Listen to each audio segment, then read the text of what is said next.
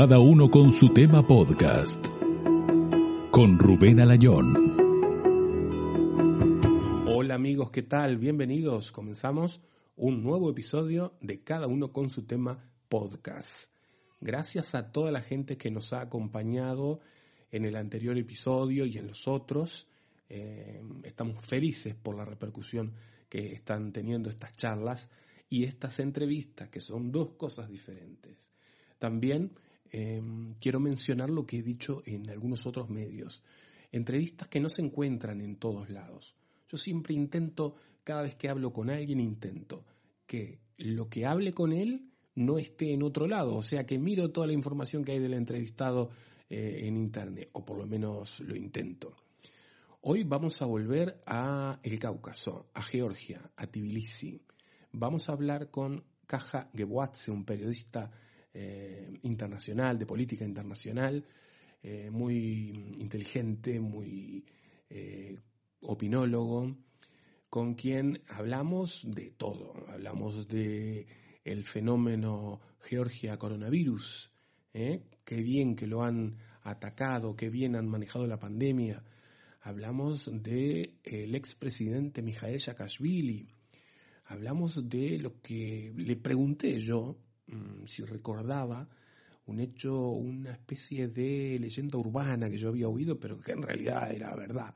La, cuando quisieron abrir un sex shop en Tbilisi, eh, parece que le tiraron piedras y bueno, tuvo que cerrar. Yo le pregunté a, Caja respecto a eso porque con él se puede hablar de todo. Él es un periodista de a pie, eh, no de, oficina, ni de cámaras. bueno, bienvenidos, comenzamos desde Madrid, con cada uno con su tema podcast. Espero que les guste. Gracias. Estáis escuchando Cada uno con su tema. Podcast. Estimado amigo Caja Geboatze. ¿Cómo estás? ¿Estás repitiendo eh, tu participación aquí en este podcast? Algo que me hace muy feliz porque tú eres un, un entrevistado fácil, ¿no? Al ser un profesional de la comunicación. ¿Cómo está Tbilisi hasta ahora? Buenas noches, Rubén. En primer lugar, quiero decir que es un gran placer estar invitado a tu podcast por la segunda vez. Siempre es un gran placer hablar contigo. Oye, Caja, eh, hay un tema que yo es que estoy un poco cansado porque lo veo en todos lados, es el tema del COVID-19, pero no lo podemos pasar por alto porque es una preocupación mundial, ¿no? Que tenemos todos. Dime cómo es posible que Georgia tenga los números que tiene en cuanto a contagios. Ha sido espectacular, muy buenos números. En primer lugar, hay que decir que la pandemia de coronavirus nos unió, todo el mundo. Todos tenemos las, los mismos problemas en ese momento, ¿sí? Eso es en todos los países, España, Georgia, Francia, Uruguay, Brasil. Ah, sobre la situación de Georgia, tenemos ah, la, la, siguiente situación. Según los datos de la sanidad georgiana, desde el inicio de la pandemia, Georgia alcanza más de 5.000 casos de coronavirus, los 28 eh, fallecimientos y eh, casi 2.000 pacientes recuperados.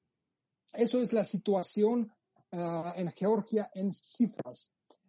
hoy día, hoy el primer ministro de Georgia, Georgi Gajaria, comentó sobre el aumento en los casos de coronavirus y lo que, lo que tenemos ahora, ahora mismo en, Europa, en Georgia, en todo el mundo tenemos uh, una segunda onda de coronavirus, el aumento de los nuevos casos en todos los países y lo mismo está pasando aquí en Georgia. Y el primer ministro comentó que el aumento en los casos de COVID y aseguró al público que el sistema de sanidad está completamente preparado para gestionar clínicamente este proceso. Y el primer ministro también agregó que el virus no ha desaparecido y que los ciudadanos tienen que aprender a convivir con el virus. Eso es más importante. Tenemos que tenemos uh, entender que tendremos que mm, vivir, vivir, con ese virus. No tenemos que cerrar, no tenemos que cerrar nuestra economía, no, no tenemos que cerrar nuestro modo de vida, a nuestro modo de vida, hay que aprender a convivir con el virus. Eso es la realidad en Georgia, en España, en todo el mundo. Claro. Oye, ¿y se habla de que mm, puedan usar la vacuna rusa? Ah, en Georgia aquí no vamos a usar la vacuna rusa. Eh, vamos a esperar el resultado de las pruebas en los Estados Unidos. Ah, hay, hay, algunas pruebas en Estados Unidos, lo sabes. Ah, y después, después, una vez que tenemos una vacuna segura, una vacuna efectiva, vamos a usarlo. Pero no pienso que eso sea la vacuna rusa. No sé, no sé. Oye, ¿y cuál fue la, mm, la actitud de la Iglesia Ortodoxa cuando comienza esto de la pandemia? Porque claro, mm, todos sabemos que hay mucha, hay mucha cercanía, ¿no? Dentro de lo que es la religión ortodoxa. Hay muchos besos a íconos, muchos besos entre, entre los fieles. Em, ¿Qué dijo la Iglesia Ortodoxa? ¿Terminamos con esto? Sí, sí. Eh, el gobierno ha impuesto algunas restricciones eh, eh, en, el comienzo de la pandemia. Eso fue en el marzo, en el abril, sí. Y eso es el periodo cuando acá tenemos, acá tenemos ese periodo religioso, sí. esas fiestas religiosas y cuando gente va a la iglesia y la posición de la iglesia fue, que eh, no imponer restricciones sobre la gente, no, no prohibir a ellos de ir a la iglesia, pero, pero, eh, pero no tuvimos el aumento, el aumento de los casos de coronavirus eh, y por eso la situación no se deterioró. Claro. Es que el georgiano también es afectivo, es de dar muchos besos en familia, llega un... un sí, sí, sí, pero ahora, ah, pero, ahora mismo, ahora mismo no lo usamos, no lo hacemos como antes, como antes, sí, pero eh, ya que, ya que ya, ya aprendimos ah, a convivir con ese virus, sabemos qué no hay que no hacer y qué hay que hacer. Eh, por ejemplo, si llevamos mascarillas, ah, mantenemos una distancia social, mantenemos una higiene básica. Y eso, eso, eso, eso es lo mínimo lo que podemos hacer. Y aquí también eh, tengo una mascarilla ah, con una inscripción Donald Trump. Eso es mi mascarilla. Donald Trump, 2020, Donald Trump y Mike Pence. Y eso es lo que sabes que en los Estados Unidos hay elecciones en noviembre, en noviembre, y por eso sabes cómo yo apoyo al presidente estadounidense y, y a toda su familia. Eh, y sí, especialmente su mujer, sí. claro, yo, eh, siguiendo con el tema del contacto del coronavirus, yo estaba pensando en la mazurca ese vehículo, el transporte público, que es una furgoneta muy pequeña y que yo recuerdo ah, siempre ver mucha gente ahí. Ah, ¿Hay limitaciones? No, no, no, no, no. En, en, el, en el transporte público no hay limitaciones, solo hay una regla que hay que llevar una mascarilla. Pero, uh, Rubén, aquí, aquí quiero explicar la situación en Georgia. Lamentablemente, tenemos una gran cantidad en Georgia de pacientes con enfermedades crónicas, ¿sí? Es, y también uh, tú conoces la Georgia y sabes, es la estructura social de nuestras familias que varias generaciones conviven en una casa, en un apartamento, ¿sí?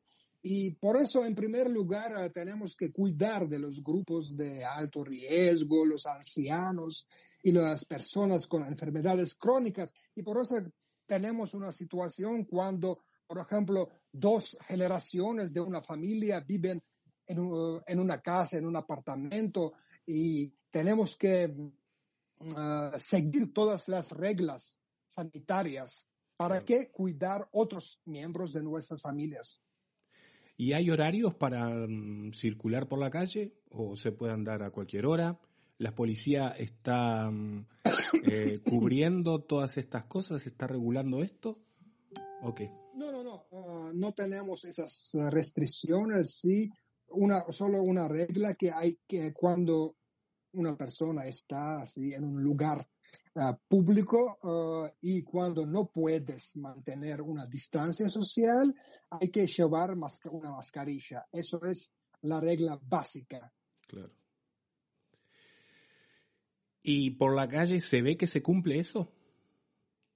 Sí, eh, sí, lo sabes, lo sabes. Eh, mucha, mucha gente, mucha gente eh, trata de cumplir esas, seguir esas reglas, porque uno debe, comprar, uno debe, entender que no lo hacemos para el gobierno, no lo hacemos para la policía, hacemos para nosotros mismos, hacemos para los miembros de nuestra familia, para no venir a, no venir a casa y no aportar ese virus, ¿sí? Eso es, lo pienso que eso es, eso es el mínimo que podemos hacer.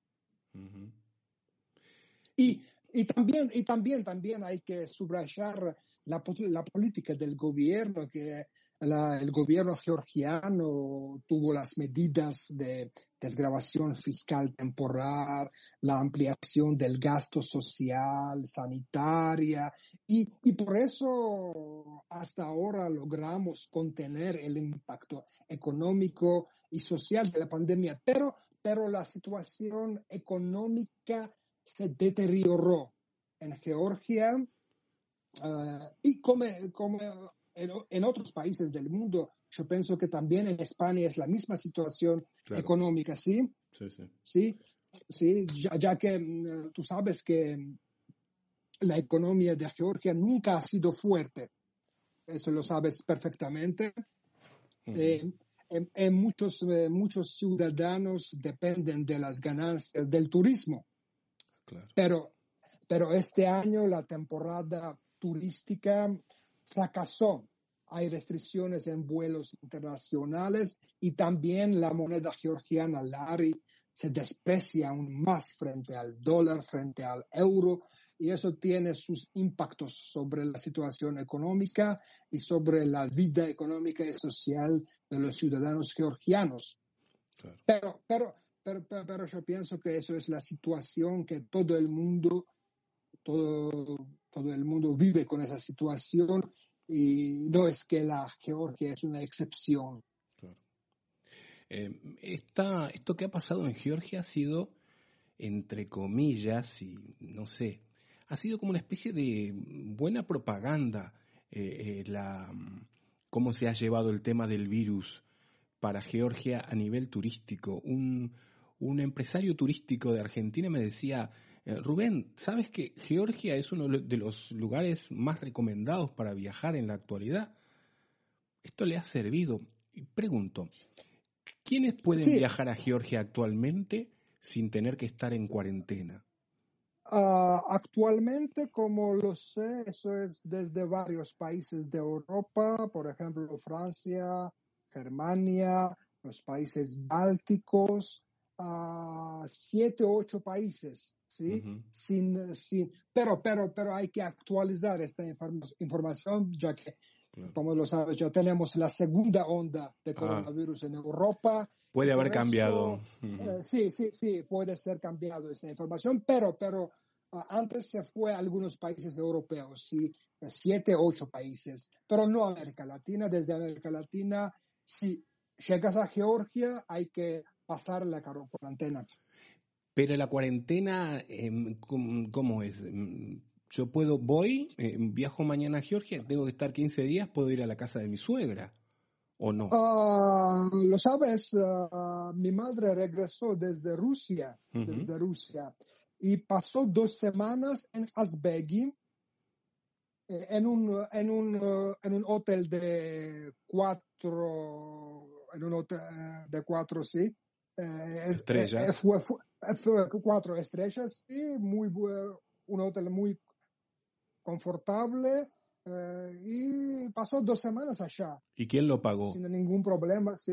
¿Ah? ¿Quién lo pagó? No, no pagó, ah, no pagó nada, el gobierno paga todo. ¿Ah, sí? Pero Sí, eso sí, sí. quizás es para los ciudadanos georgianos. Llego a ir y yo, me dicen, No, ah, paga tú. no, no, no, no, no. Que sea geo- geo- ah, ah, lo que estás diciendo es sobre extranjeros. Claro. No, no pienso. ah, pienso que es la cuarentena por- para todos ah, está pagado por gobierno. Ujú. Ah, qué bárbaro. Pues voy a pillar un pasaje mañana. claro. Oye, hoy en España, mm, Georgia es noticia. Esto, preguntarte esto a ti que eres un periodista mm, de política internacional es un poco quizás arriesgado en parte, pero bueno, quizás has leído las noticias de que mm, hay una película georgiana que ha ganado la Concha de Oro en el, en el Festival de San Sebastián. Beginning se llama, y eh, se trata de la vida de una familia de testigos de Jehová de un pueblo del interior de Georgia que les prendieron fuego a la iglesia, supongo que de otras religiones o gente que no aceptaba. ¿Cómo es la vida de las religiones ahí en, en Tbilisi? ¿Viven todos juntos? Ah, lo sabes, leí ayer esta noticia y me siento muy, muy orgulloso Ujú. que, que la película georgiana obtuvo ese premio, ese Concha de Oro San Sebastián. Y como lo sé, uh, uh, a decir la verdad, no sé mucho de esa película, Claro. no, lo vi, au- no lo vi aún, pero voy a hacerlo. Uh, como lo sé, es una coproducción georgiana y francesa esa película, si no me equivoco. Y, eh, y como tú ya eh, dijiste, es eh, la película sobre la comunidad de testigos de Jehová, ¿sí? Y, y los, lo sabes que aquí mm, mm, muchos eh, georgianos ortodoxos ah, no tienen, no tienen ah, una, de- ah, de- una dependencia muy bien sobre Mm. esos testigos de Jehová y otros grupos sí Claro. religiosos que no son ortodoxos y por Mm. eso lo entiendo que eso es un film sobre la se puede decir no persecución pero pero una situación muy difícil por esos grupos lo pienso que es es el tema de ese de esa película. Sí, sí, sí. Porque en la actualidad eh, las, eh, hay mucha di- biodiversidad de, de religiones conviviendo sin ningún problema, pero claro, seguramente sí sí eso es ahora. Hace un tiempo atrás no era tan así.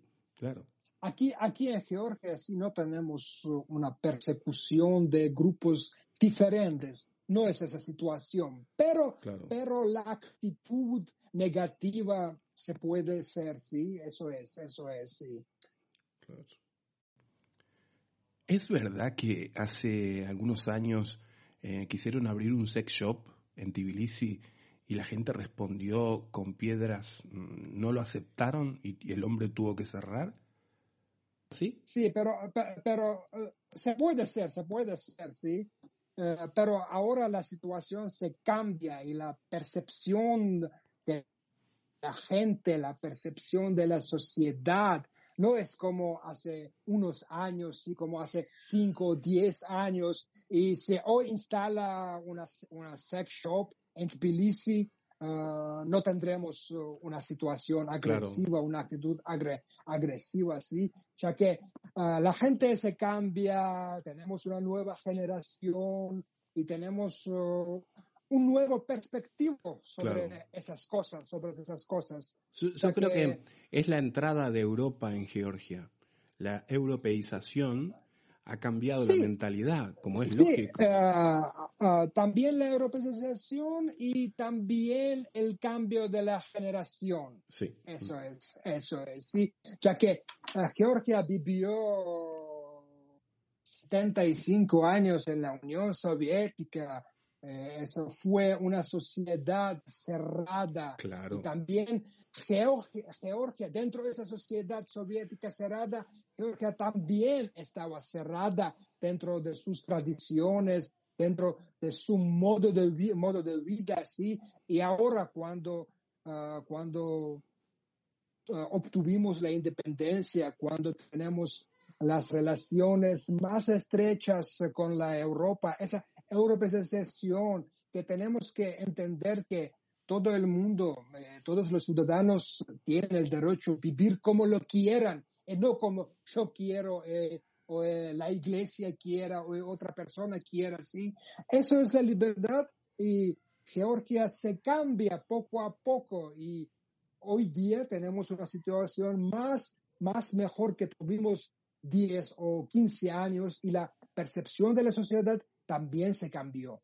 Claro. Y se cambiará en el futuro más.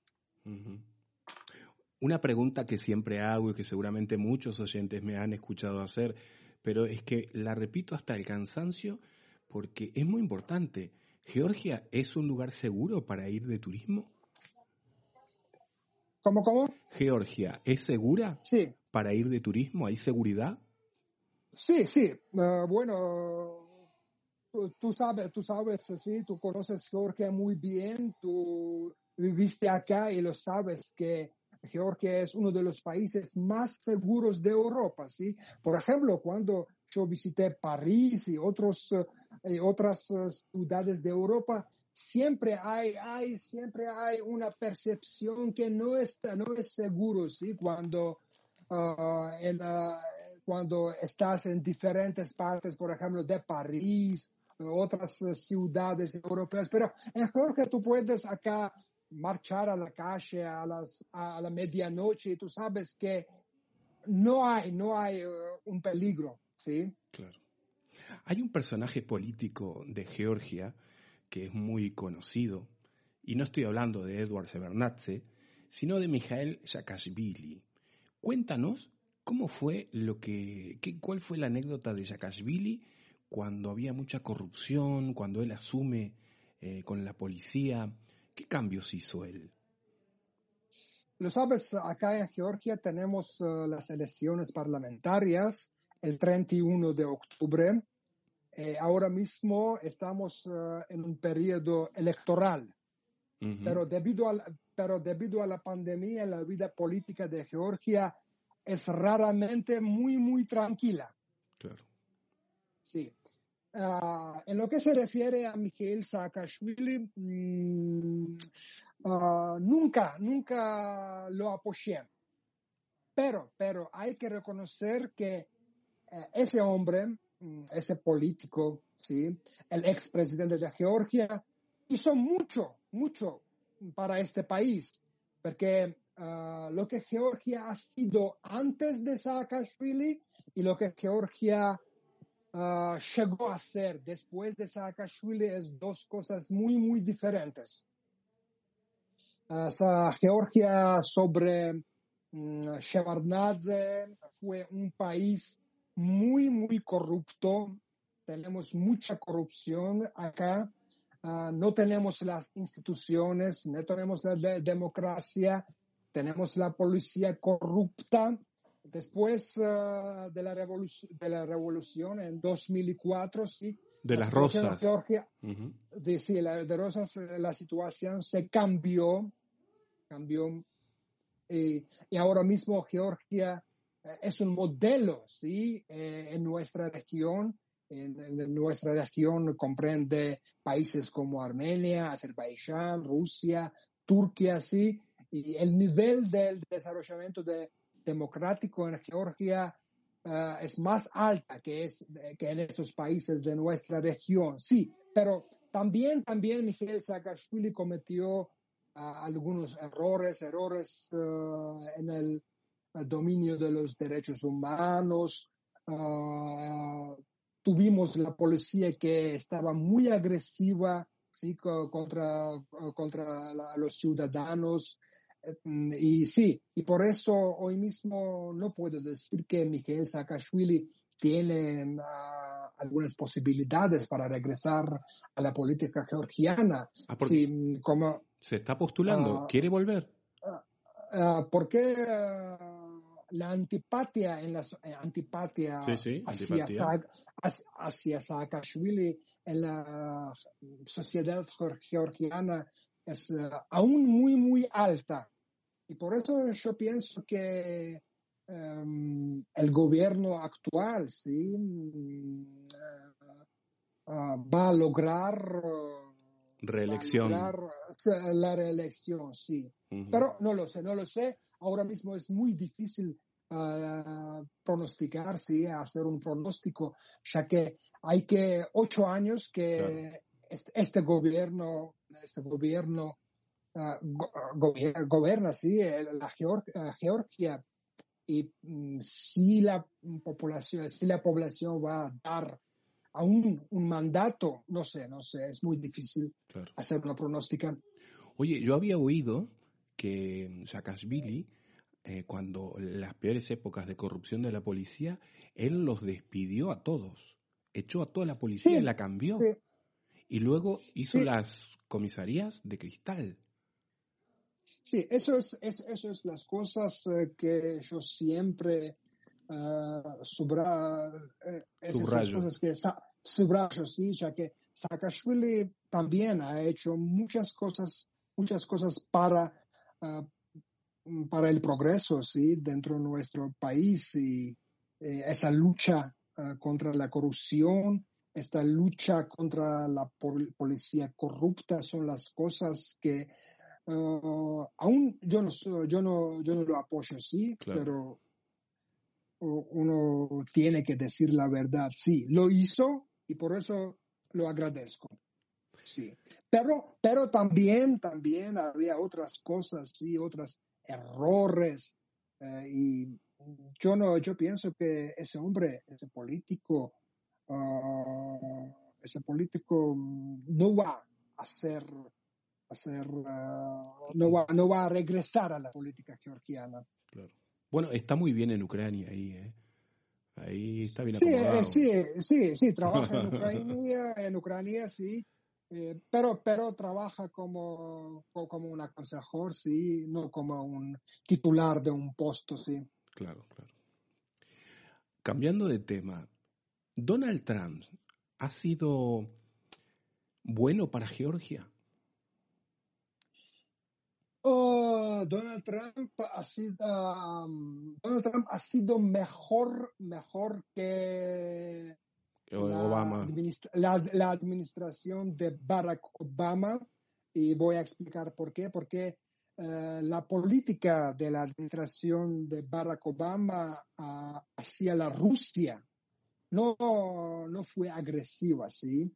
Y yo y después de la guerra de 2008, sí, en 2009 la administración de mm, Barack Obama ah, tuvo, tuvo una relación, una relación con Rusia ah, más estrecha que antes, sí, y por eso ah, Rusia no pagó, no pagó nada por, por, la ocupación de Georgia. Y eso fue el error de la administración de Barack Obama. Y después de la Georgia, nosotros eh, tuvimos la situación en Ucrania, sí, en 2014 con la Crimea, con la con el Donbass y eso eh, y eso fue la culpa, la culpa de la administración de Barack Obama, porque uh, no hizo a Rusia pagar por la incursión en Georgia, por la ocupación de Georgia.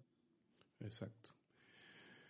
Bueno, entonces todo listo. Podemos preparar las maletas y irnos a pasar unos días a, Georgia cuando, cuando pase la cuarentena. Pero ya, con esto que me has dicho, eh, que, que no, no, tengo que pagar yo la estancia en el hotel, ya creo que me voy Sí, lo sabes, eh, lo, sabes que también que el gobierno declaró que no va a declarar el estado de emergencia y introducir las restricciones y espero que Ah, espero que dentro de un tiempo vamos a volver a la normalidad y vamos a viajar a Georgia, a España y a otros países, y por ejemplo a América Latina, donde, donde eh, que, que, yo no visité desde 2016 y donde yo pasé seis meses de mi vida y Ah, sí, quiero muchísimo, quiero muchísimo regresar a América Latina,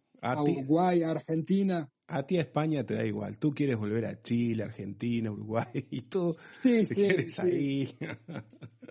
Ah, lo, sabes, para mí el mundo hispanohablante no es España. Para mí el mundo hispanohablante es América Latina. Y yo, quiero, yo quiero muchísimo América Latina. Tengo, tengo dos puntos geográficos, geográficos que yo quiero mucho. Eso es la Francia y América Latina. Eh, por cierto, ¿has nacido en Tbilisi? Nunca, nunca te lo he preguntado. Eh, yo nací en Sohumi, soy ah. desde Abjasia, el territorio, el territorio ocupado por Rusia, por el ejército ruso. Y sí, soy desde Abjasia, sí. ¿Tú eres megreliano? Ah, también soy megreliano y también hablo megreliano. Tú eres un crack. Estimado, te mando un abrazo grande. Estamos en contacto. Abrazo amigo y hasta luego, hasta luego. Gracias. Estáis escuchando Cada uno con su tema. Podcast. Bien amigos, hasta aquí hemos llegado. Espero que hayan disfrutado de esta entrevista como lo he hecho yo. Recuerden que pueden comentar, pueden escribirnos lo que, les, ha parecido, si les ha gustado, si no les ha gustado. También, si ustedes quieren, no es obligación, pueden seguirnos en eh, Instagram, eh, en Twitter o, en Facebook. Nos buscan por ahí y nos dan me gusta ahí o, me siguen. No es obligación, ¿eh? si quieren. ¿eh? Yo sé que es mucho trabajo poner el dedito en la tecla. Gracias por todo. Nos vemos en el próximo episodio. Ha sido un placer. Soy Rubén Alayón. Que pasen bien. Chau, chau. Gracias por escuchar cada uno con su tema. un podcast de entrevistas. Locución César Miravalles.